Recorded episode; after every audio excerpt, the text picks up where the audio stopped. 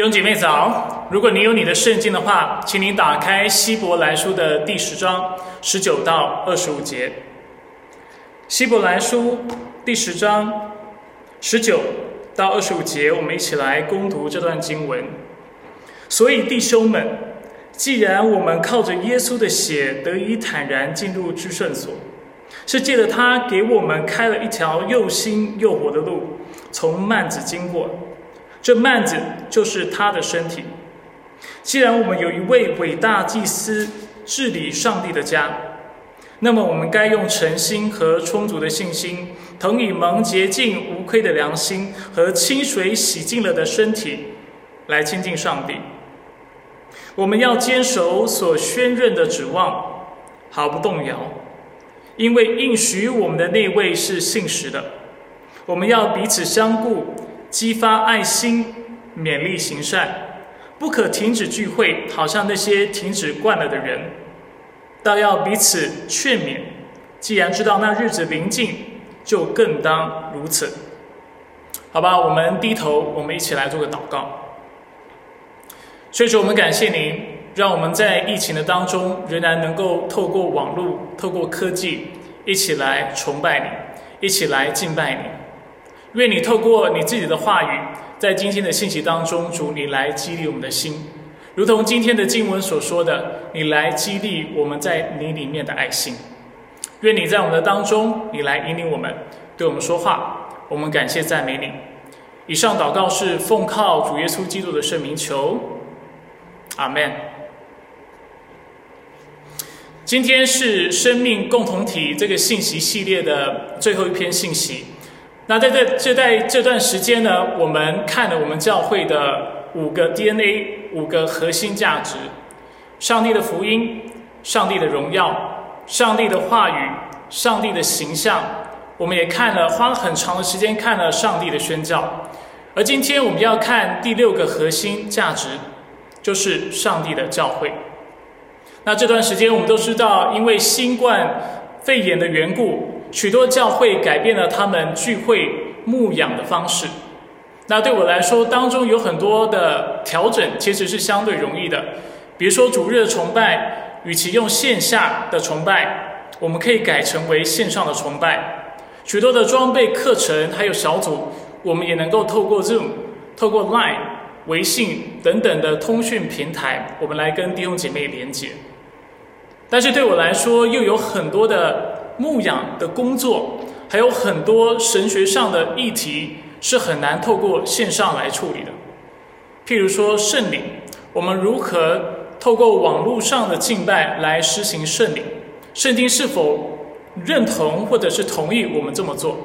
那我相信这样的议题是不容易处理的。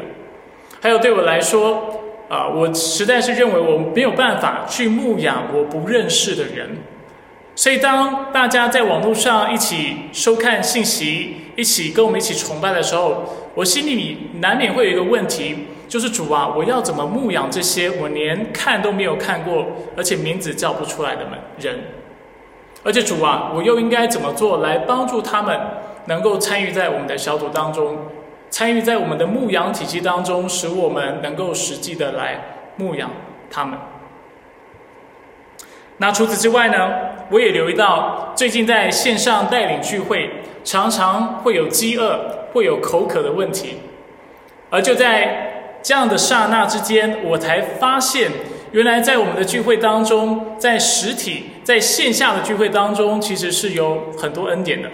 弟兄姐妹会因为爱教会、爱牧者的缘故，会准备点心，会准备午膳。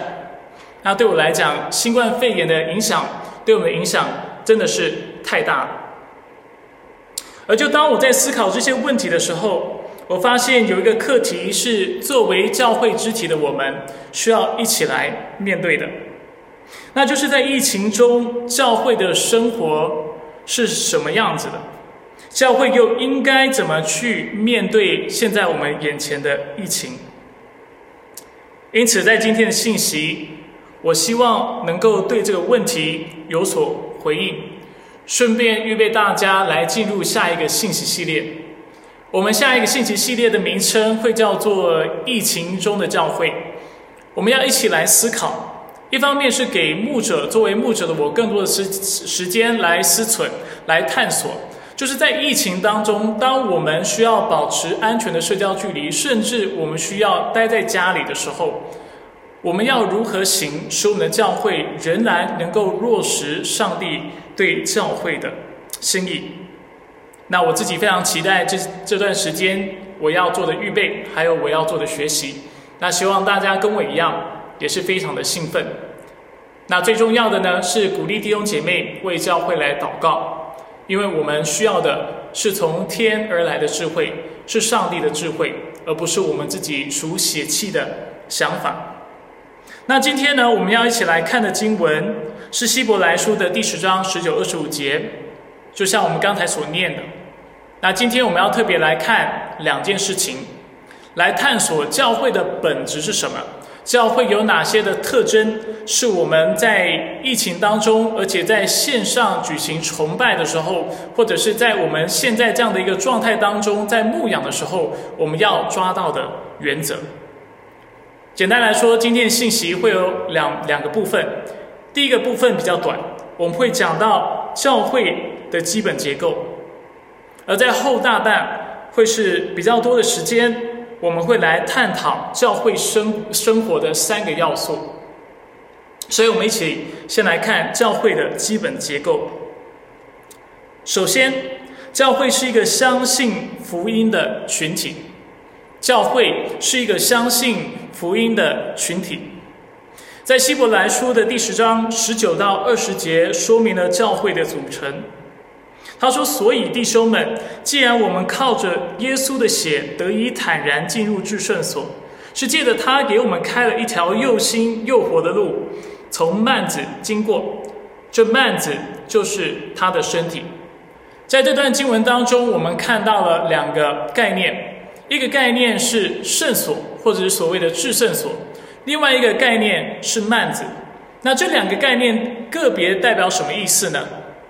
对犹太人来说，他们的圣殿基本上是分成两个空间，一个空间就是圣所，另外一个空间就是至圣所。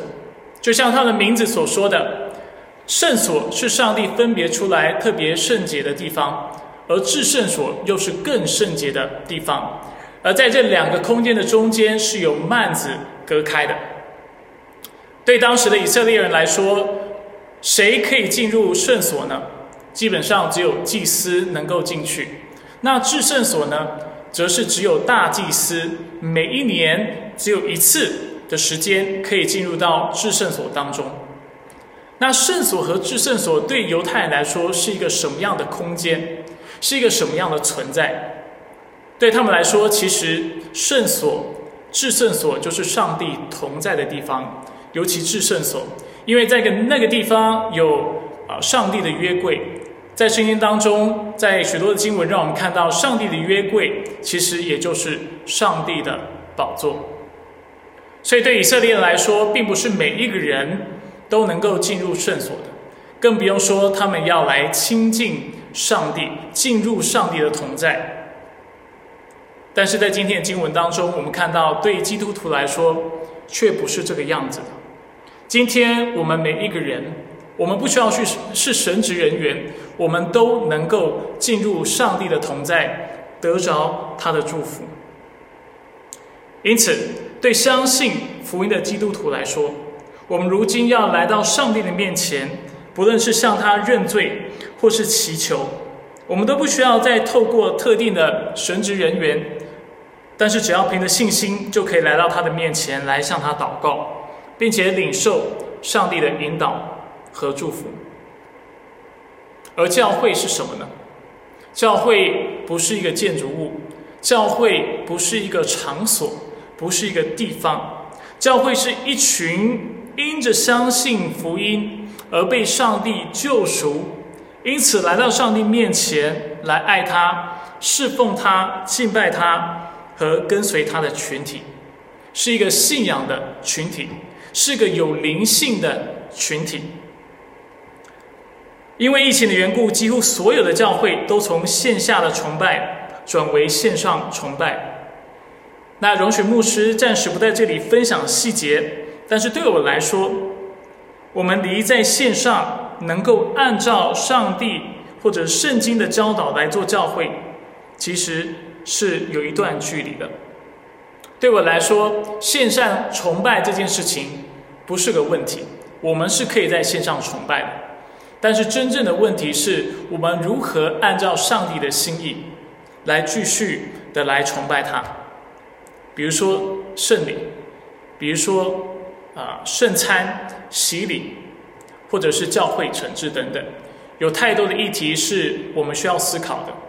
在我们说我们现在的聚会在线上的聚会是完全符合上帝心意的聚会之前，有太多的议题是我们需要从上帝那里领受智慧，而且花时间来考察圣经，才能够得到结论的。第二，教会除了是相信福音的群体之外，基督也就是教会独一的领袖。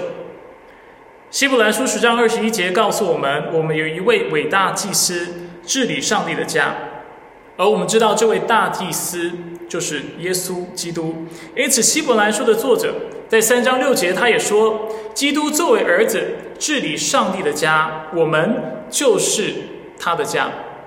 透过这节经文，我们再次的看到，耶稣就是那位治理者。而我们这群信仰的群体，就是他的家，就是他的身体。的确，上帝给了牧者，给了我权柄来带领他的百姓。啊，而且上帝也要求教会的弟兄姐妹，的确是要顺服牧者的权柄。但是，当我说耶稣的权柄是独一的时候，我的意思是说，没有人的权柄是超过他的。我可以讲道，我可以教导，但是如果我的教导和讲道并非反映上帝的真理，或者是反映他的话语的时候，其实弟兄姐妹就有权利，甚至有责任来反对我。有一句话我们会说：法律面前人人平等，意思就是说，今天不管是政府，不管是领袖，啊，政府的领袖，国家的领袖。在法律面前，我们都是平等的，我们都需要顺服国家的法律。同样的，当我们来到上帝的面前的时候，在上帝的话语、上帝的律法面前的时候，我们每一个人都是平等的，不管是牧师或者是平信徒。而我们唯一的权柄是耶稣基督，我们唯一的规范和准则就是上帝的话语。所以，基督才是那家的首领，才是我们的领袖。所以，这个概念对我们来说是非常重要的。它当中所啊包含的蕴含，等一下透过接下来的分享，大家就会更进一步的看见。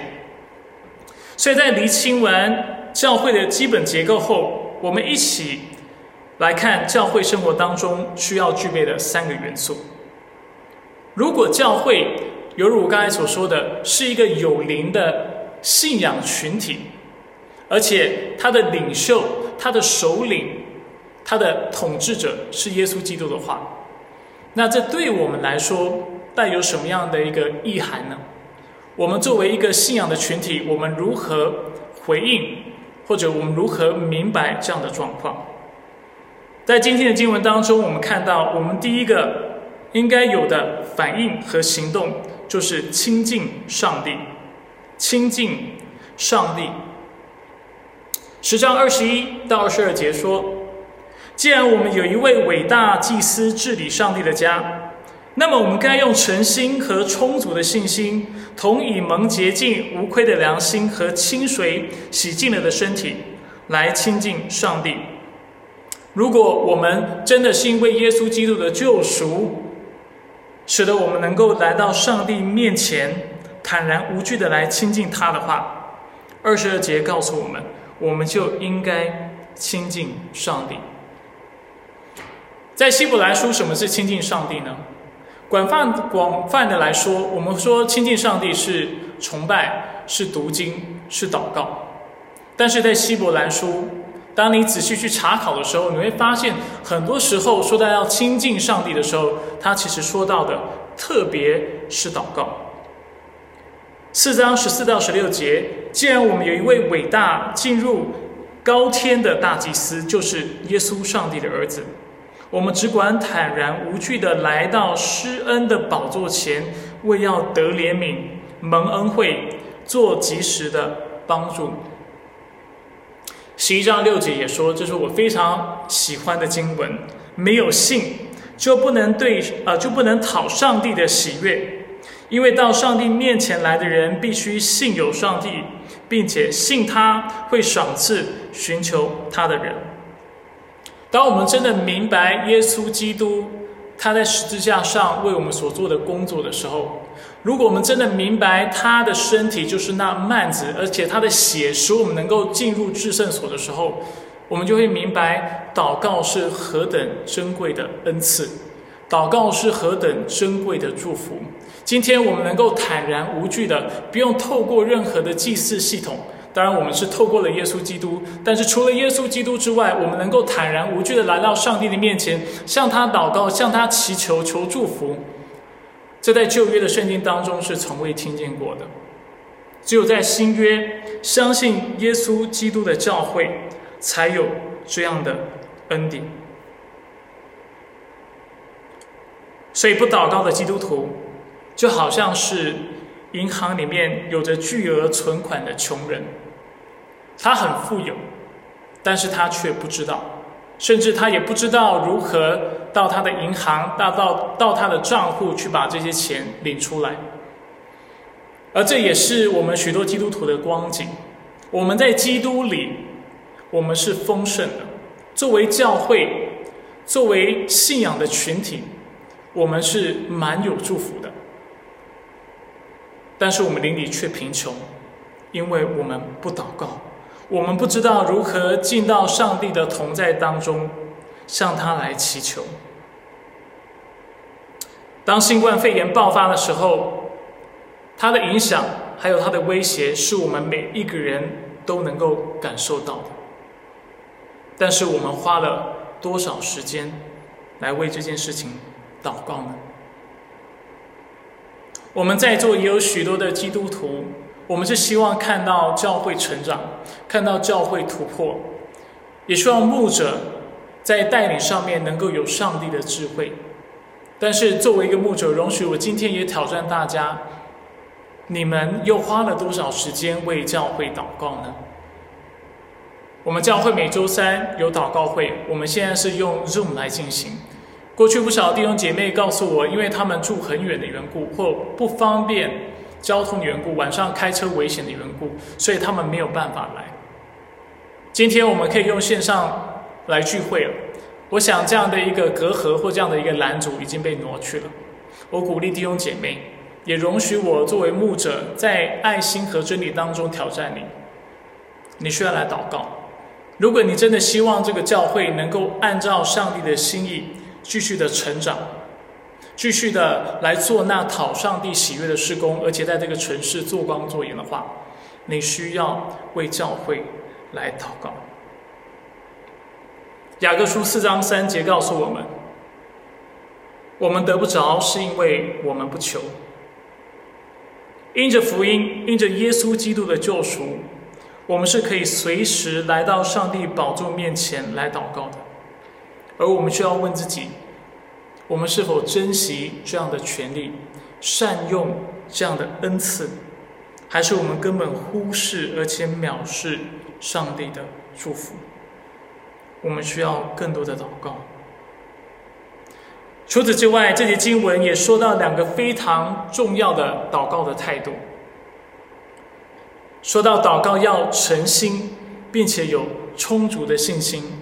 刚才我已经读了希伯来书的十一章的第六节，没有信就不能讨上帝的喜悦，因为来到上帝面前的人必须信有上帝，并且信他会赏赐寻求他的人。这节经文清楚让我们看到，没有信心的人，他的祷告是不蒙垂听的。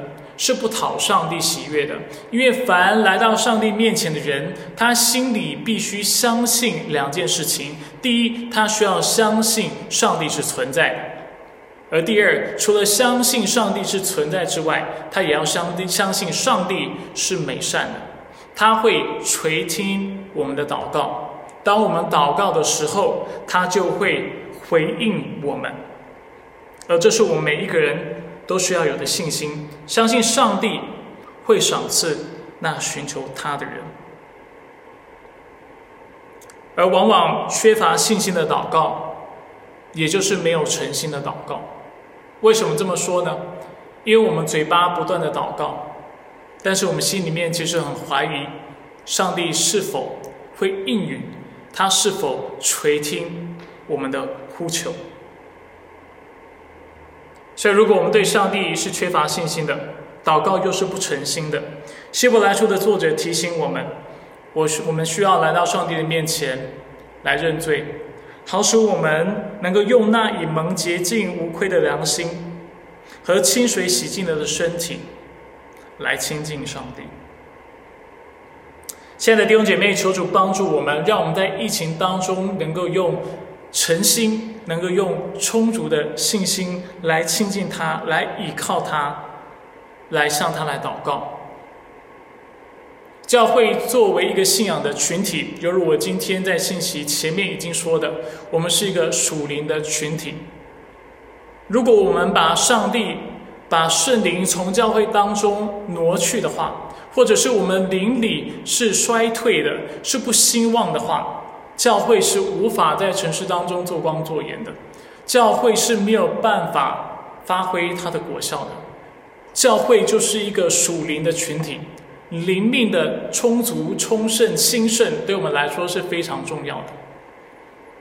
灵里缺乏的教会，会沦落成为俱乐部，会沦落成为一个慈善机构。这样的教会可能会做教导，可能会做辅导，但是我们会变成辅导中心，我们会变成教育中心，但是我们却没有办法来改变人的生命。但是上帝的心意并非只是要我们去做这些教育、辅导这类的工作，或者是每个礼拜天来这里聚集，这都是形式上的。但最重要的是，我们需要圣灵在我们当中的充满，而且我们需要经历那福音拯救、释放的大能，使我们去服侍人的时候，我们能够带下上帝的同在，带下上帝的祝福。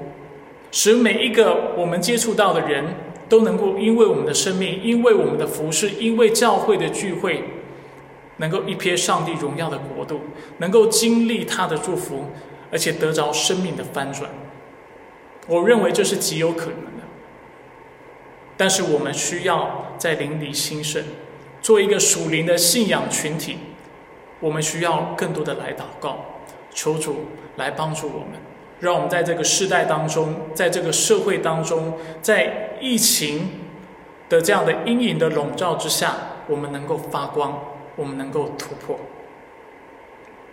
第二，教会也应该持守或者是坚守所宣认的指望。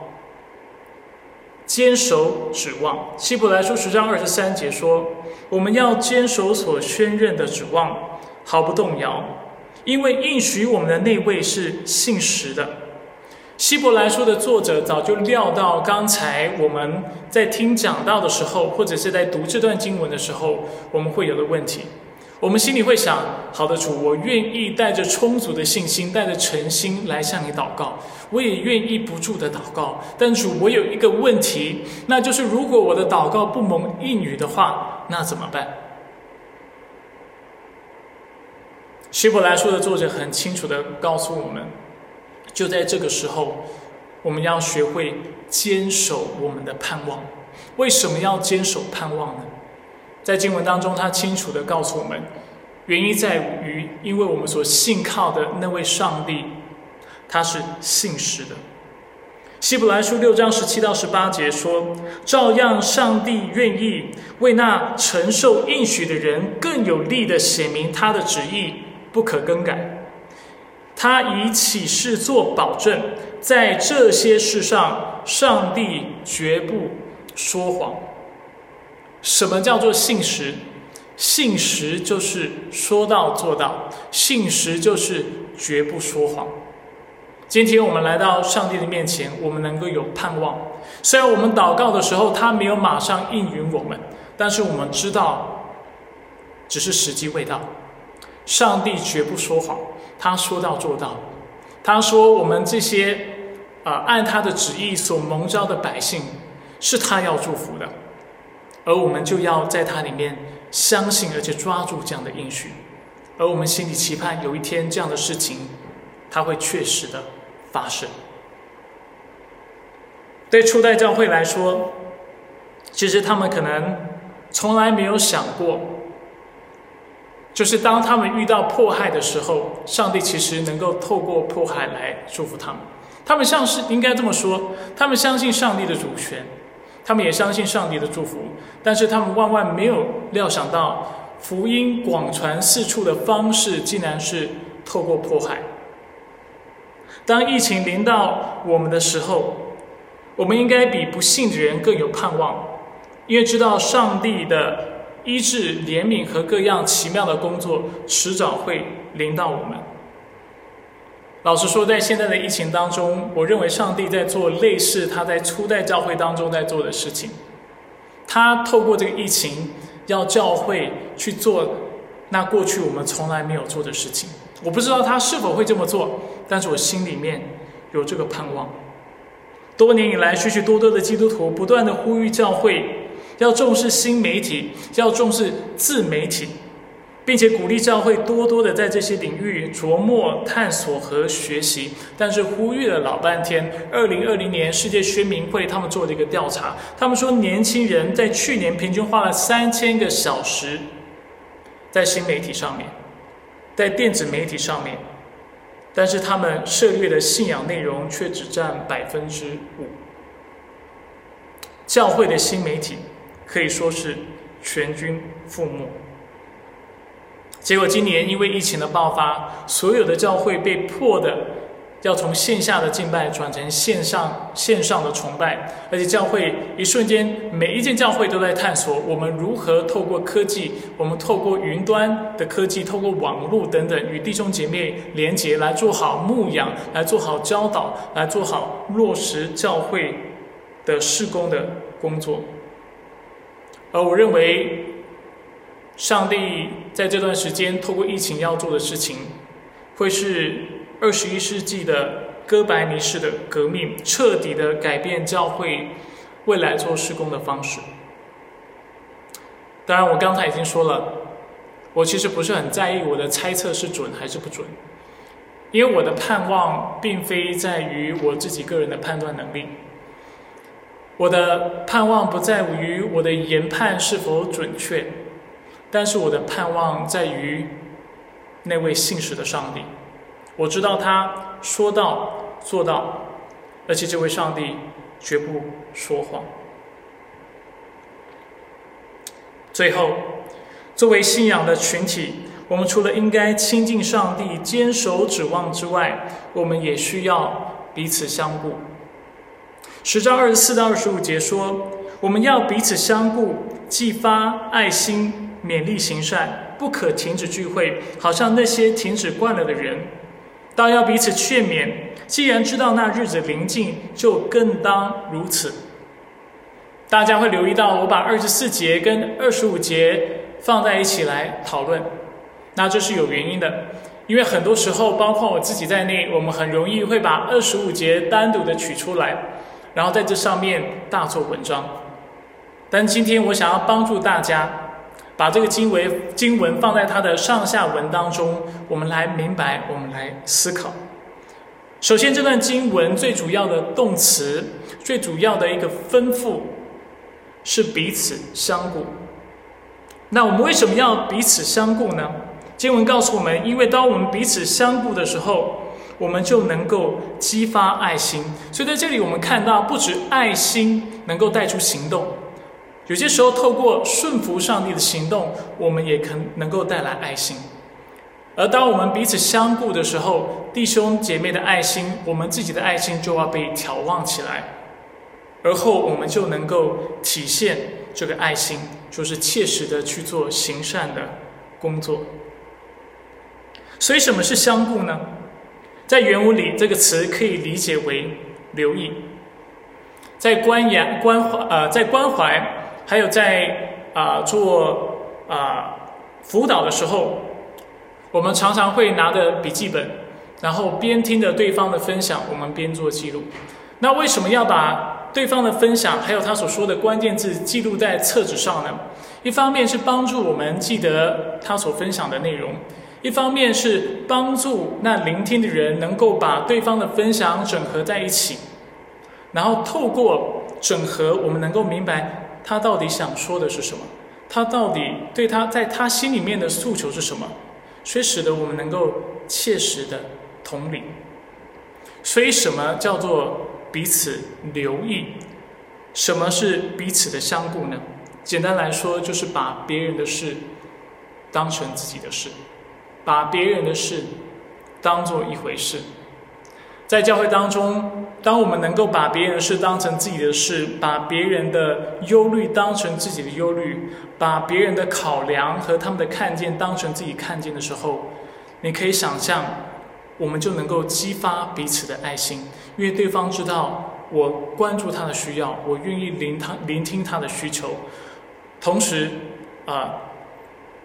在相处当中，我也会发现，这也是他愿意做的事情，而我也会因为这样得到鼓励，我就更愿意来爱我的弟兄姐妹，而且更切实的来落实彼此相爱、彼此照顾这样的一个命令。而不可停止聚会，就是在作者的这个理解背景下所提出来的劝诫，因为我们要彼此相顾的缘故。因此，我们不可停止聚会，好像那些停止惯了的人。当我们开始习惯不参与聚会的时候，比起，所以我们刚才怎么说呢？我们刚才说到，当我们彼此相顾的时候，爱心就被激发。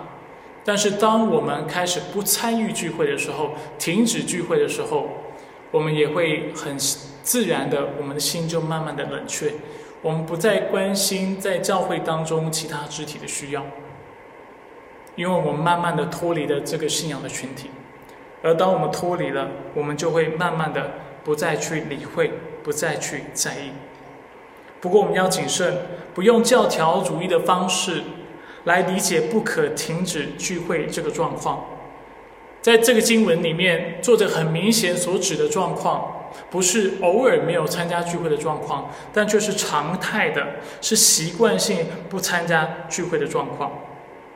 或者在原文里，“停止”这个词也能够被理解为是放弃聚会。非常有趣的是，初代教会在什么情况下人会放弃参与聚会呢？就是当他们对上帝、对属灵的事。不再有兴趣的时候，他们就会放弃。而到了第二世纪，更有趣的是，什么样的人会放弃参与聚会呢？就是那些做生意的人。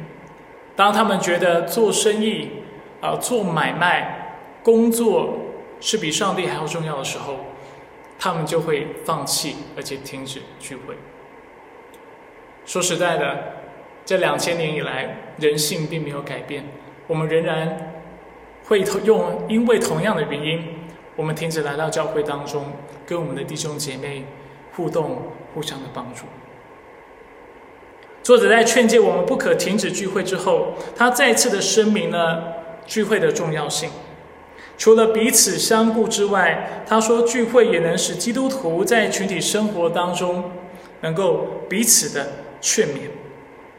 劝勉这个字有两个意思，而这两个意思。某种程度上是相反的，劝勉一方面代表鼓励，但是另外一方面也代表规劝。在基督里，当我们看到灰心的人、需要帮助的人，圣经很清楚的让我们看到，我们要劝勉他，意思就是我们要鼓励他。但是，当我们看到弟兄姐妹不按照上帝的心意来亲近他，或者甚至已经远离上帝的时候，我们也要用爱心说诚实话。提醒我们的弟兄，提醒我们的姐妹，让他们在基督的爱里能够回转向上帝。所以，亲爱的弟兄姐妹，很明显的，不论是彼此相顾或是彼此劝诫，这两者都是需要在群体生活当中才有可能落实的行动。而这也是教会在做线上崇拜的时候，我们要特别留意的事情。我们不能只是周日的时候在家里，然后上网看直播，然后我们就认为这是参与在教会生活当中，这叫做参与聚会，或者这叫参与崇拜。这样的理解是不正确的。当我们在家只是挂在网上看直播的时候，我们是看聚会。但是我们并没有参与聚会。圣经当中很清楚的让我们看到什么叫做参与聚会，就是这种肢体之间啊非常亲密、非常紧密的互动。当我们彼此相顾、彼此劝勉的时候，这叫做教会生活，叫做参与聚会，叫做参与崇拜。敬拜上帝从来都不从来就不只是我们个人的事情，但却是我们跟我们周围的兄弟姐妹、我们一家人的。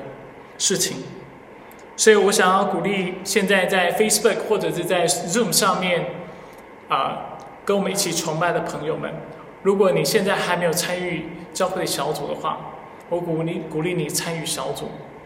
啊，如果你知道牧师没有机会跟你交流交谈的话，好不好？请你也在我们脸书的留言的部分留下你的名字，或者是甚至你就留一两句话，然后让我有机会。能够来回复你，我希望在主里，我们能够有更紧密的连结。我希望跟你成一起成为基督的身体，成为互助互爱、互相帮助的肢体，使我们能够互相的留意、互相的看顾、互相的劝勉、互相的鼓励，并且在我们行的不对的时候，在爱心当中说诚实话。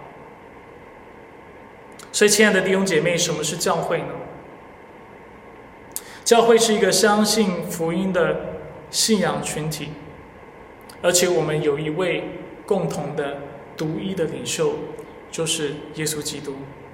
靠着耶稣基督的宝血，靠着他的身体，如今我们能够坦然无惧的进入上帝的同在当中，向他来祈求，向他来祷告，求他的指引、引导，求他的智慧，求他的帮助和恩典。而在今天的经文当中，我们看到如何领受上帝的恩典呢？在希伯来书当中，他的教他教导我们，我们要亲近他，尤其是我们需要来到他的面前，我们需要向他来祷告。当我们祷告的时候，尤其是凭着信心、带着诚心和充足的信心来祷告的时候，圣经清楚的让我们看到，上帝就喜悦我们。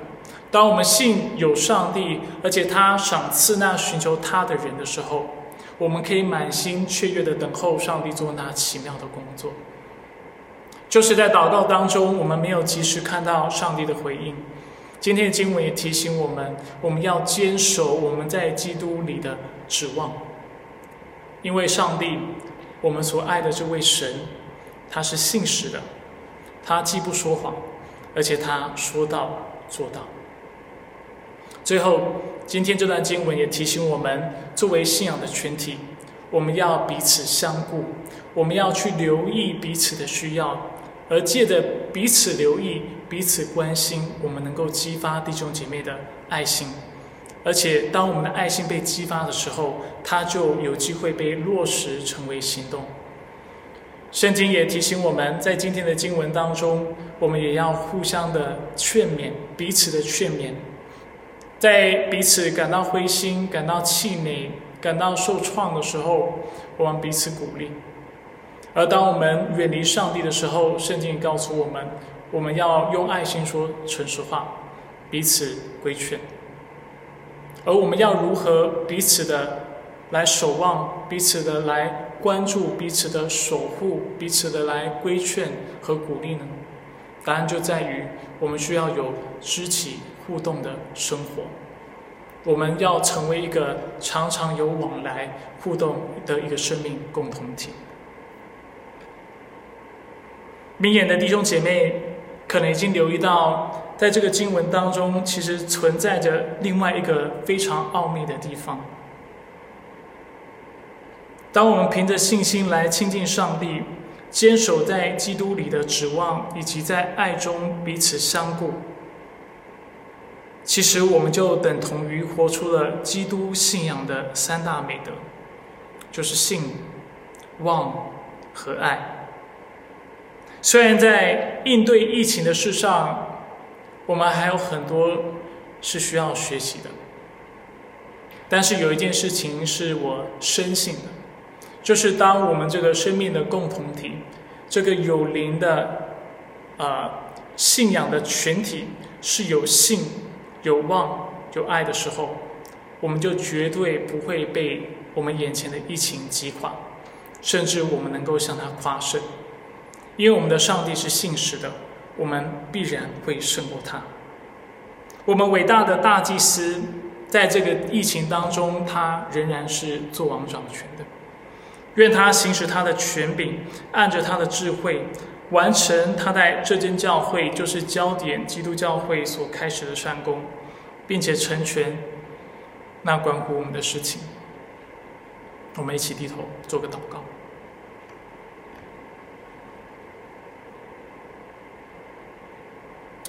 主，我们来到你面前，再次为你的话语向你献上感谢。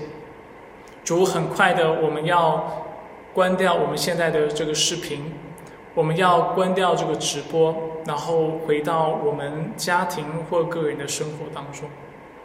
但主，求你帮助我们，让我们不要忘了今天我们所谈论到的这些何等可贵美好的真理。你提醒我们，作为教会，我们是一个生命的共同体，我们的是一个信仰的群体。而且是因着福音而被聚集的，而主你也提醒我们，你就是我们的治理者，你就是我们的大祭司，而透过你，我们能够进入上帝的同在，在他里面，在他面前，畅快的来向他祷告，畅快的来向他倾心吐意，相信他不止听到，而且他要成全那关乎我们的事情。求你继续来祝福焦点基督教会，祝福在这当中的每一个人。主求你帮助我们每一个人都能够，啊，充满信心的，带着诚心的来到你的面前来亲近你，向你来祷告。主，我们也祷告，当我们在祷告当中没有看到你应允的时候，主，我们不会失去在你里面的盼望，因为我们会被你提醒，主你是信实的，主你是绝不撒谎的，主你所承诺的事情你是。一定会做到的。最后，我们也祷告主，在疫情当中，就在我们啊频繁的用网络科技、云端科技在线上来聚集的时候，提醒我们，我们是一个互助互爱的群体，我们应该互相的帮助、互相的守望、互相的劝勉，主互相的看顾、互相的留意。求你让教会在这段时间。不会因为没有线下聚会的缘故，我们的距离是越来越远，使得我们的心，我们对其他弟兄姐妹的热情和爱心变得越来越冷淡。但相反的，求你帮助我们，使我们对弟兄姐妹的爱心是越来越深的，是越来越火热的。因为在这段时间，我们不住的为彼此祷告，我们不住的主去看顾、留意彼此的需要。愿你成全你在我们身上开始的美事，而且也愿你按着你的智慧、你的心意、你的美善、你的全能，主你来成全。所以天父上帝，我们来到你面前，愿你的祝福丰丰满满的充满我们的家，充满我们的教会，也充满我们的生命，使我们在如今这个充满疫情和恐惧的世上，我们能够做光做盐。而且主为你大发热心，借着我们的生命，借着我们的服饰，借着我们的关怀，我们将你的爱带到我们的灵舍当中。我们感谢赞美你。以上祷告是奉靠主耶稣基督的生命求。阿门。